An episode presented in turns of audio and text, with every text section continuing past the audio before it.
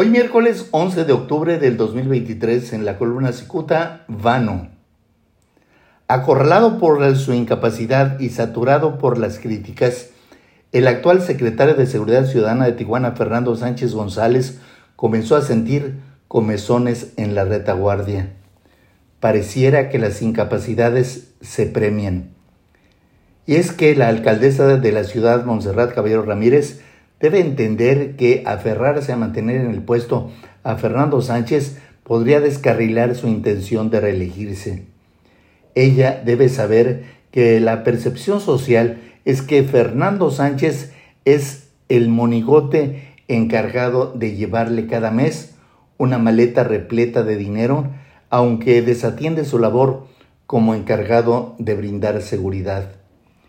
Cierto que esa versión fue lanzada por el exgobernador Jaime Bonilla, aunque el señor Sánchez cometió el error de quedarse callado. Y es que hay que recordar que a mediados de septiembre Bonilla tachó a Sánchez de ampón e incluso lo retó a desmentirlo. Lejos de revirar esas acusaciones, el secretario Sánchez informó que la corporación policíaca detectó 65 cámaras aparentemente instaladas por la delincuencia organizada en tan solo un área de Tijuana. Reconoce, pues, que los delincuentes los vigilan.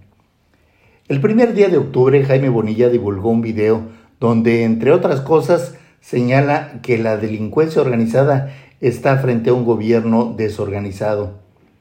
Más allá de reconocer que tiene la mano atorada en la puerta con el tema de las cámaras detectadas, este funcionario no haya cómo justificar que la cifra de ejecuciones alcanzó los 1.430 hasta el último día de septiembre.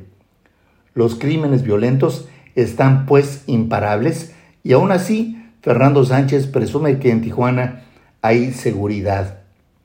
El señor Sánchez debe saber que la gente común lo tacha de inútil, especialmente desde que la alcaldesa Montserrat Caballero decidió pernoctar en el cuartel militar.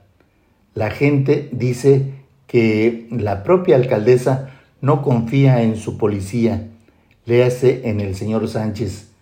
Si las maniobras políticas de Montserrat Caballero la llevan a competir por la reelección, entonces debe saber que su permanencia está en riesgo, especialmente porque el señor Sánchez nunca ha dado una. Y punto. Muchas gracias. Les saluda Jaime Flores.